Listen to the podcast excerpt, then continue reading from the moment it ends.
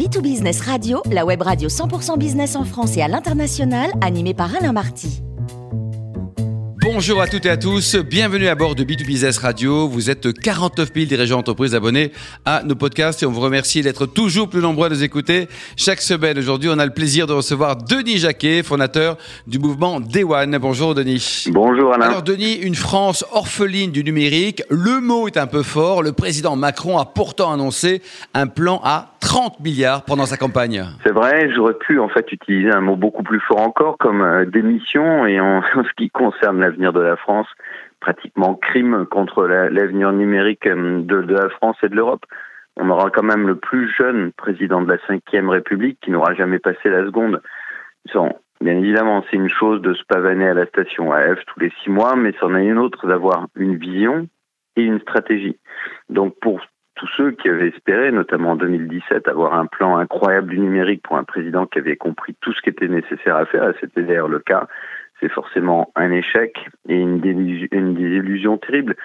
Si on regarde vraiment le bilan des cinq premières années du premier quinquennat, c'est deux ministres, aucune vision, aucune action, aucun plan du numérique. Alors évidemment, à six mois des élections présidentielles, après cinq ans de, de pouvoir, on annonce un plan à 30 milliards annoncé euh, à quelques mois du mois d'avril, qui montre en tout cas un vrai attachement du gouvernement euh, au développement durable, puisque ce sont que des mesures recyclées. Donc des mesures déjà prises, qui étaient déjà décidées, qui ont été reprises dans des coins plus ou moins enfouis des décisions à Bercy, mais 5 milliards par an pour faire 30 milliards, c'est-à-dire moins que la dixième ville chinoise qui a investi à elle seule dans l'intelligence artificielle à peu près 10 milliards par an ces cinq dernières années. Donc on est véritablement très au-delà de la désillusion et pour moi presque au seuil du crime numérique. Pourtant, Denis, les entreprises du monde entier, notamment celles américaines, viennent à l'Elysée depuis cinq ans à l'occasion du Tech for Good et de Vivatech. Donc, ils estiment que nous sommes une start-up nation ou pas? Oui, alors il faut croire que les étrangers ont bon goût, ce qui est déjà quelque chose de remarquable, et adorent manger des petits fours à l'Elysée. Et je confirme, le traiteur est tout à fait excellent. Et au dessert, qu'est-ce qu'ils font? Ben, Ils embarquent nos meilleures pépites pour les emmener dans un pays tellement moins merveilleux que la France, mais dans lequel on a décidé de se doter d'un avenir, et notamment aux États-Unis. Le Tech for Good, ça reste aujourd'hui, après son observation, et en toute honnêteté, une supercherie intellectuelle totale où chacun vient là aussi recycler des mesures qu'il présente comme neuves et qu'il représentera comme neuves à Davos, qu'il représentera comme neuves aux Nations Unies, c'est-à-dire dans tous les grands rendez-vous médiatiques de l'année. Bilan, quand on en discute avec les acteurs, avec ceux qui le font au quotidien, qui bien officiellement ne le diront pas, mais qu'on connaît très bien, le bilan, totalement nul.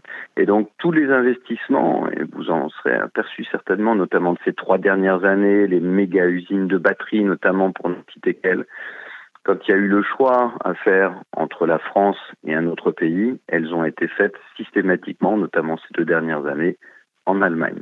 Moins de petits fours, mais plus de business, par politesse, bien évidemment. Hein, ils nous laissent quelques miettes et viennent tous passer à Vivatech, dont le président Macron, de façon très surprenante, est devenu le principal VRP. Denis, nous poussons sur les technologies, nous avons la présidence de l'Europe et Thierry Breton pousse également, donc nous devons garder espoir. Ben, on aimerait tellement, mais mm, bon, on est tous obligés de constater aujourd'hui, l'Europe et il va être embourbé encore un certain temps par l'Ukraine et ses conséquences, après avoir été quasiment exhumé à quelques exceptions près, comme la Suède, pendant le Covid, avec une politique, euh, une gestion euh, de cette politique du Covid qui a été euh, liberticide et catastrophique. Donc, finalement, elle adopte l'Europe, comme la France, la politique des vaincus. C'est-à-dire qu'on retrouve toute l'équipe de foot dans les buts pour ne plus en prendre. Ne pas prendre un but de plus. Ça semble être en, gros la seule politique qu'on trouve aujourd'hui en, en Europe.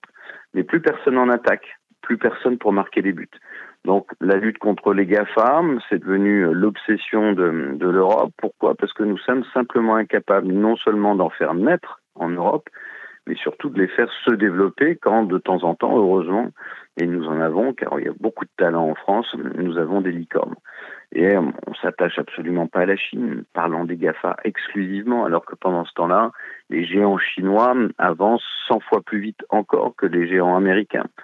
Euh, et bien évidemment, pas de politique de champion, cherchons-le, cherchons-les. Euh, ben, on n'a pas d'Amazon, on n'a pas de Facebook, on n'a pas d'Alibaba, on n'a pas de Tencent, on n'a pas de Tesla, on n'a pas de SpaceX. Nous n'avons aucun des champions dont l'avenir a besoin. Donc Thierry Breton, oui, là aussi, Thierry Breton, on avait énormément d'espoir sur son arrivée. Et Thierry Breton donne beaucoup d'interviews euh, en disant que les PME et le digital sont l'avenir de l'Europe.